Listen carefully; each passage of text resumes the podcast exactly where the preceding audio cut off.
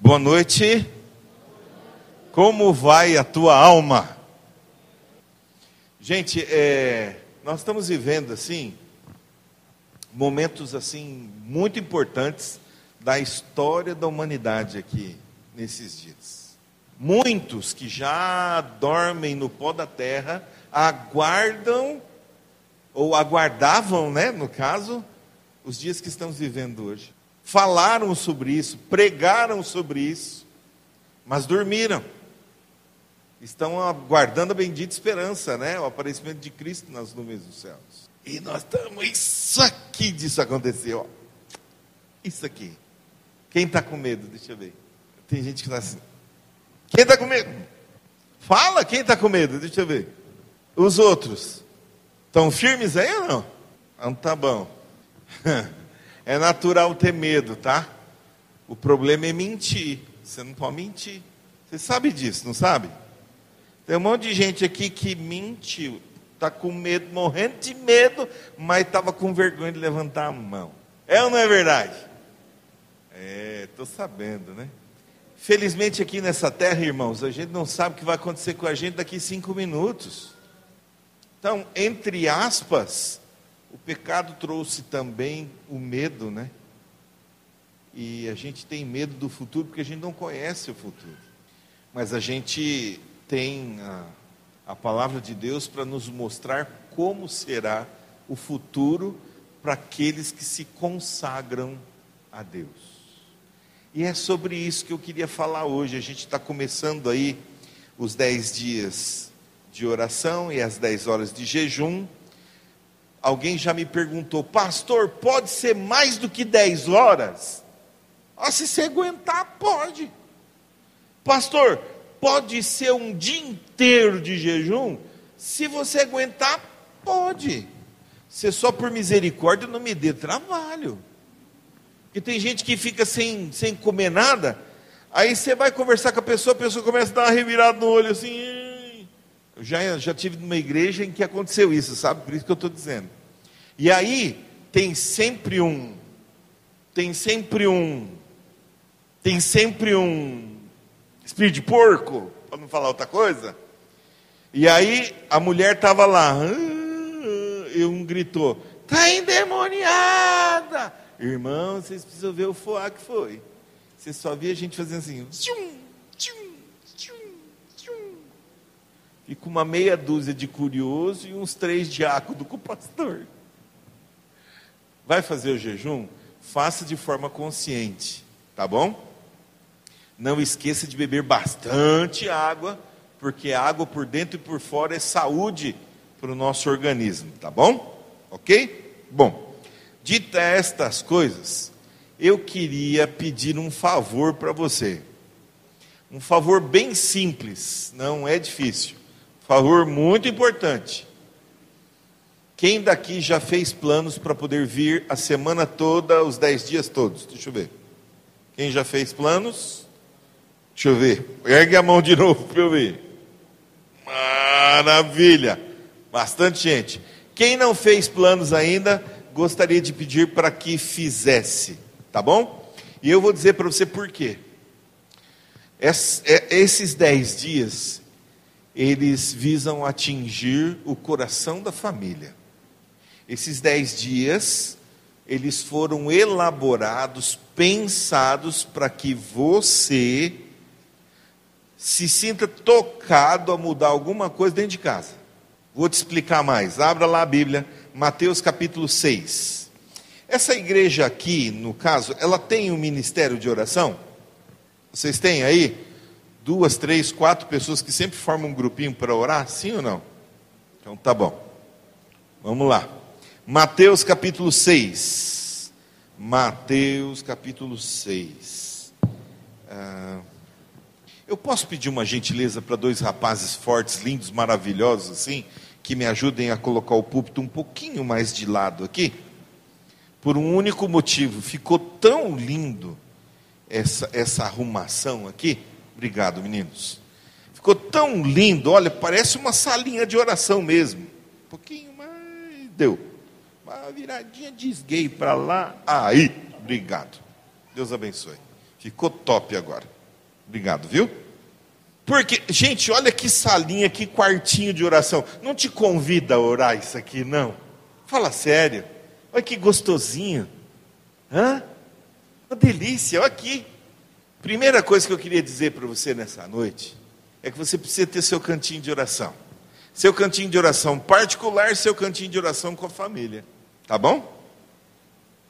Eu tenho duas adolescentes em casa e a gente a gente fez um, um, um acordo, eu e minha esposa, de cuidar de uma forma diferenciada. E minha esposa, ela é fera, de verdade. Mais do que 50% do meu ministério eu devo à minha esposa. E assim, nós temos, é, sempre faz o cultinho com as crianças, de manhã, né? Mas toda vez que nós temos que orar como família, nós temos dois lugarzinhos em casa ou é a sala, que tem um tapetinho gostoso assim, ou é no pezinho da nossa cama. Você tem um lugarzinho gostoso de oração na sua casa? Hã? Tem.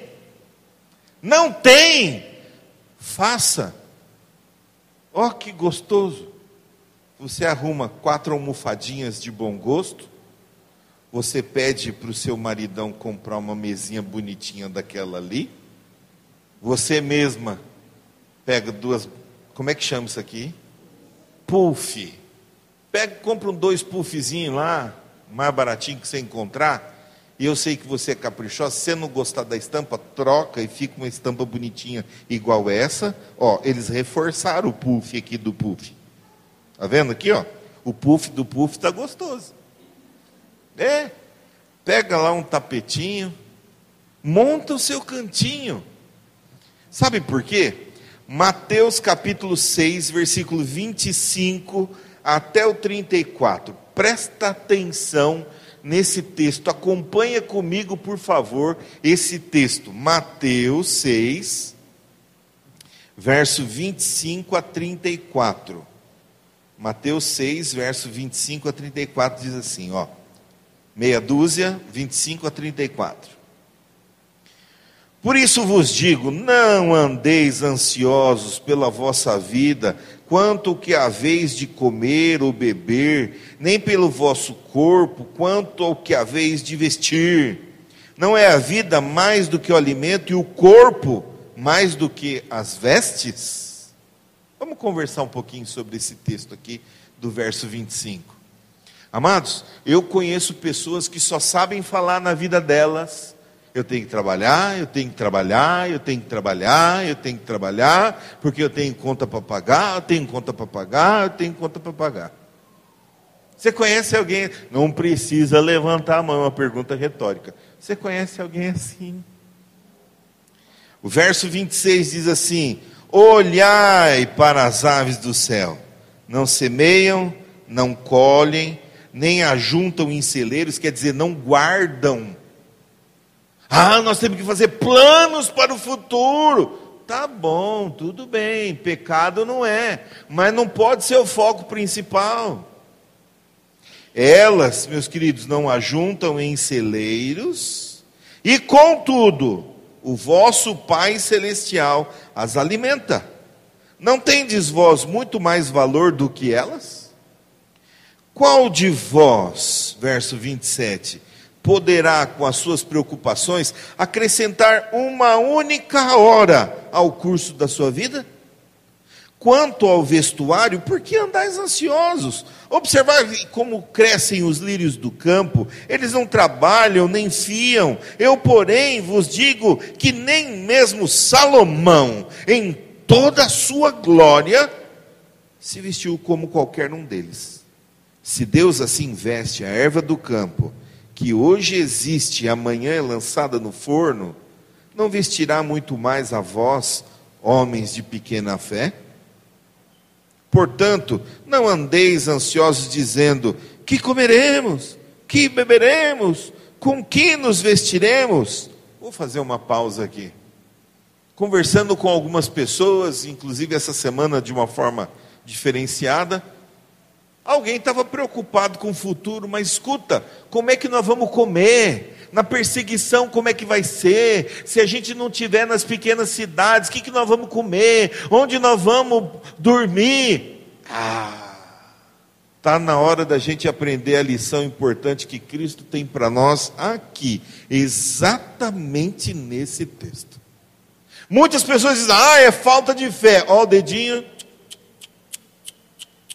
não é falta de fé, não. Acompanhe comigo a leitura. Verso 32. Bom, o verso 31 diz: Portanto, não andeis ansiosos, dizendo: Que comeremos, que beberemos, com que nos vestiremos? Verso 32: Pois os gentios procuram todas estas coisas. De certo, vosso Pai Celestial bem sabe que necessidade tendes de todas elas. Mas buscai primeiro o seu reino e sua justiça, e todas estas coisas os serão acrescentadas.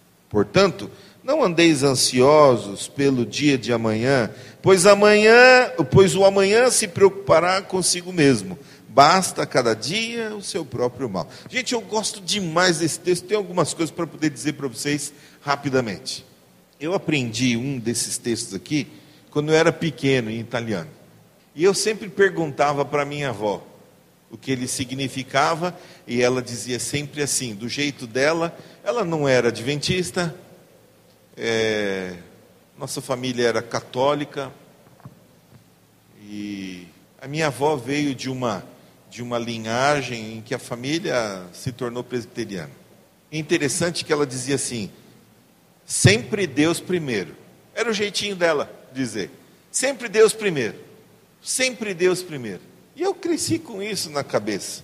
É interessante, meus queridos, a gente entender que tem pessoas que leem esse texto e dizem: está vendo? Quando a gente busca primeiro as coisas e não o reino de Deus, é falta de fé. Está errado. Não é falta de fé, não. É falta de foco é falta de estabelecer prioridades na sua vida. Eu pergunto para você que me acompanha aí é, pela rede social: qual tem sido sua prioridade, o seu foco? Tem gente que está dizendo que você está fraco na fé, talvez o problema seja falta de foco. Esses dias atrás eu fui tirar uma foto com o meu celular. Todo mundo faz isso o dia inteiro, né? Eu estava passando pela rua, três senhoras pararam de frente um, um, um, uma parede preta, é um, como é que chama? Mármore preto, só que ele não era desse jeito assim pintadinho, era bem lisinho, ele parecia um túmulo. Já viram o túmulo de mármore preto? Pois é, parecia um túmulo, só que em pé assim. E as mulheres, sem se dar conta disso, estavam lá fazendo selfie numa parede de mármore preto no meio da rua. E o povo passando dando risada. Por que eles estavam rindo? Porque as pessoas riam dessas três que estavam tirando foto, uma selfie, né? Delas mesmas num muro preto que parecia um caixão, um, um túmulo. Por que estavam rindo? Xiii! Vocês estão aí mesmo? Boa noite? Por que, meu povo? Estavam rindo delas? Porque o foco das pessoas que estavam passando era outro. A gente enxerga o nosso mundo de acordo com os filtros que nós temos. Então, se eu sei de verdade que eu posso tirar o selfie em lugar muito mais bonito, com muito mais nitidez, é porque eu sei mexer no celular e eu tenho um celular capaz de tirar uma foto melhor. Então, de repente, sem desmerecer as senhoras que estavam tirando a foto, elas ainda não estavam nessa maturidade, elas ainda não entendiam de celular, elas ainda não sabiam que podiam ir para outro lugar, tirar uma foto muito melhor. Foco. O foco delas estava para baixo, e o foco, talvez, das outras pessoas estava para frente, e talvez de outras pessoas que passaram e não se importaram com isso, porque talvez já tenham feito alguma coisa parecida, o foco delas estava mais alto. Foco.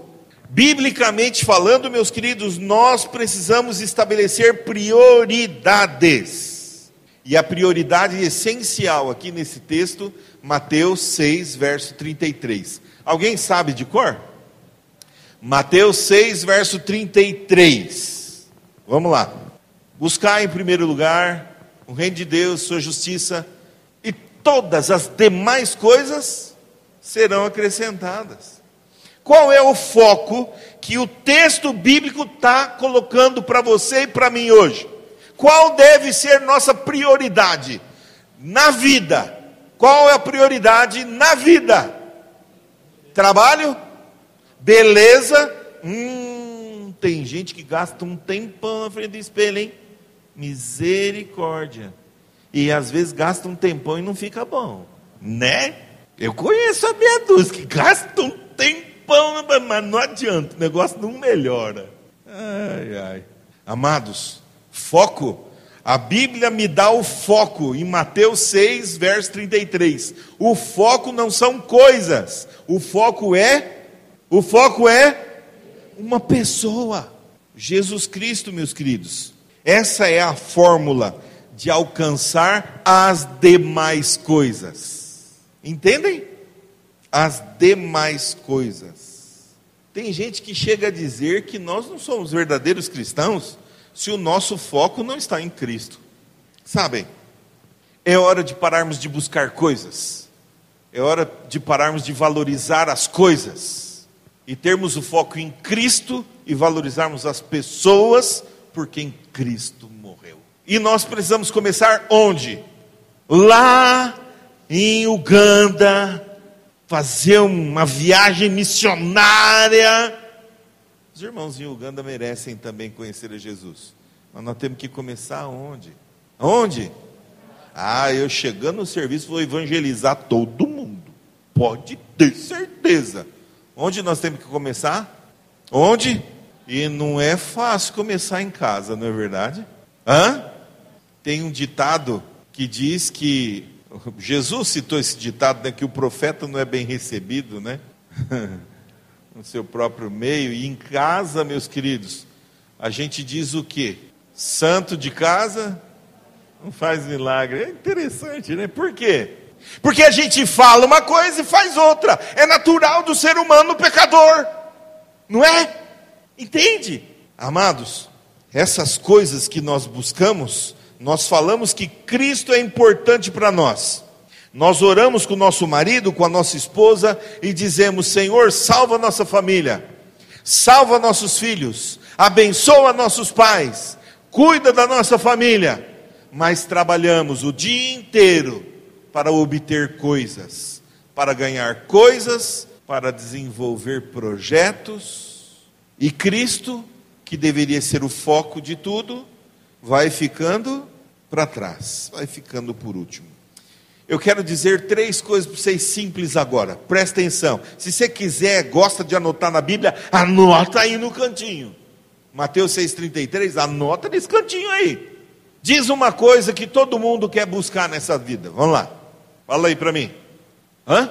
Afeição? Perfeição. que mais? dinheiro. Isso aí. 200%, não é 100%, 200%. É a mesma pessoa duas vezes. quer alcançar o quê? Ela quer ter dinheiro. Porque o mundo hoje diz que sucesso é ter dinheiro. Não é assim? É, está errado. que mais? Outras coisas. Vamos, meu povo. Me ajuda aí. Que outras coisas? Casa própria, top. Todo mundo quer ter sua casinha, certo ou errado? É, tá certo. Mas esse deveria ser o foco da sua vida? Tem gente, meus queridos, eu conheço pessoas que demoraram 12 anos para poder casar, namoravam, ficaram noivos 12 anos noivo, porque não tinha construído a casa ainda, demorou 12 anos para construir a casa. Qual era o foco dessa, desse casal? Ter a casa para morar. Entenderam? Quando, meus queridos, deveriam estar se preocupando com alicerce desta casa, que deveria ser Jesus. Sabe o que aconteceu depois de 12 anos? Eles brigaram feio, o rapaz xingou o pai da noiva, o pai da noiva xingou o rapaz, o pai do rapaz foi lá, brigou com o pai da noiva, os dois se separaram, não quiseram mais nada, e a casa que estava quase acabada, tiveram que vender e rachar o dinheiro no meio. Entenderam onde eu quero chegar? De que vale ganhar o mundo todo e perder a sua alma? De que vale estas coisas? Três verdades a respeito dessas coisas. Sabe o que acontece com essas coisas? Hã? A traça destrói. A traça é um pequenininho inseto, vocês conhecem, né? Ele destrói o que é orgânico. Ok?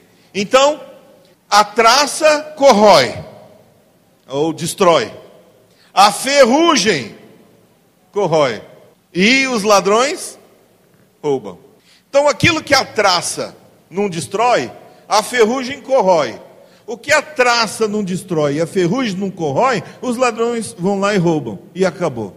E às vezes rouba a sua vida por causa de um tênis, por causa de um relógio, às vezes por causa de nada. Eu morei numa cidadezinha e nessa cidadezinha tinha lá um, não tinha nada na cidade, né, que chamasse atenção. De repente abriu lá uma casa noturna e duas adolescentes foram sair, os pais deixaram, mas olha, até meia-noite em casa. Tá bom, pai? Tá bom, mãe? Beijo, te amo. Foram para lá. Foram para lá, olharam, não gostaram muito do que viram. Ah, vamos embora? Vamos embora. Saíram. Quando estavam saindo, um rapaz chegou com uma arma e disse assim: Passa o celular. Se vocês vissem o celular das meninas, mas dois celulares sim muito ruim. Mas bota ruim nisso, ruim com R, bordado assim, ruim mesmo. Aquele celularzinho sim, sabe? Misericórdia, tá bom? Passa o celular. Uma amiga olhou para outra, estavam entregando o celular para ele. Entregaram. Ele olhou para o celular e uma das amigas apavorou e disse: Corre! E ela saiu correndo para um lado, a outro para o outro. O cara chegou e deu um tiro nas costas de uma e matou. Por causa de quê? Por causa das coisas. Entenderam agora? Um celular que não valia nada. O que a traça não destrói, a ferrugem corrói, e o que sobra os ladrões roubam. Não há segurança nessas coisas. A sua causa é inoperante, porque são consequências. Amados, nós ultimamente não temos tempo para o culto do lar de, doméstico, não temos tempo para a devoção pessoal, não temos mais tempo para o estudo caprichado da Bíblia, e nós temos vergonha de testemunhar. Então, em contrapartida, há uma promessa de Deus para você, Salmo 127, verso 2: Aos seus amados, Ele o dá enquanto dormem. Esses dias eu estava conversando com a minha esposa, né? E tá difícil para todo mundo, não tá? Para nós também, não é diferente. E eu olhei para minha esposa e disse assim: amor, nós podemos falar de peito aberto, né? Nós não temos ouro, nós não temos prata, mas nós temos uma coisa para oferecer. E por causa disso, Jesus não tem deixado faltar nada. É alto tempo da gente voltar os valores bíblicos para a nossa vida, o lugar que eles devem ocupar. Hoje as pessoas não têm mais compromisso com o lar, não têm mais compromisso com o casamento, porque, amados, nós, dentro do nosso lar, infelizmente, não temos mais o foco que Deus pede que tenhamos. Hoje, meus queridos, o apelo é a conclusão.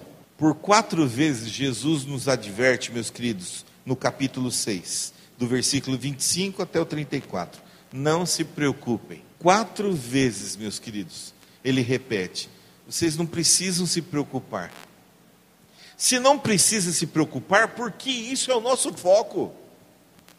É porque, meus queridos, o inimigo inverteu os valores para conseguir fazer você, sem perceber, deixar de colocar Jesus em primeiro dentro do seu lar. E por isso hoje as famílias estão bagunçadas, a sociedade está confusa, porque o foco mudou. Você ainda é um bom cristão, uma pessoa decente, você não mata, você não rouba, você paga os seus impostos, você é uma pessoa decente. Mas isso não é suficiente. É necessário ter o foco em Cristo Jesus, o nosso Salvador. Todas as demais coisas serão acrescentadas se você buscá-lo em primeiro na sua vida. Não é fácil, porque a gente passa por muito revés muitas provas. E às vezes, no meio das provas, a gente pensa: eu devia ter feito isso e não fiz. que não haja arrependimento dentro do seu lar. Reúna sua família e faça disso a sua primeira tarefa diante de Deus pela manhã. Buscai o Senhor enquanto se pode achar. Enquanto nossa irmã canta, Fernanda, canta, eu queria pedir para você que você feche os seus olhos. Ou se você está com a sua família aqui, seu marido, sua esposa, seus filhos estão aqui, seus pais estão aqui, você se sente com eles agora, pertinho deles. E como família, se for possível, você se reconsagre a Deus. Reconsagre a sua família a Deus enquanto Fernanda canta. Senta lá. Senhor, olha aqui, nós estamos reunidos aqui agora, como família. Senhor, meu pai não está aqui, minha mãe não está aqui, mas meu namorado está aqui, minha namorada está aqui, minha irmã está aqui, meu tio está aqui. Eu não tenho ainda condições de saber, mas você sabe. Sente e reconsagre sua vida da sua família a Deus, para que o seu foco seja o mais importante de todos. Cristo em primeiro lugar. Buscar em primeiro lugar o seu reino e a sua justiça todas as demais coisas que você pode imaginar serão acrescentadas, porque enquanto você dorme, é o Senhor que te presenteia com elas. Que o Senhor nos abençoe. Amém. Querido e Santo Deus que está nos céus, muito obrigado pelo privilégio da irmã Tereza me convidar e sua equipe para esse momento único, especial, em que nos reconsagramos ao Senhor como família. Nós aqui no templo e os nossos amigos que nos acompanham nas redes sociais pela live, ao vivo. Tua bondade, por favor, Pai do céu, ergo minhas mãos humildemente, pedindo tua bênção prometida sobre cada lar nesse instante, sobre cada membro deste lar. Que o Senhor os visite, que o Senhor aceite sua reconsagração e que pela tua graça e misericórdia o nosso foco em nossas famílias seja Jesus em primeiro lugar. Rogamos em nome dele. Amém. Que o Senhor te abençoe muito. Um beijão, um abração, um bom dez dias de oração para todos.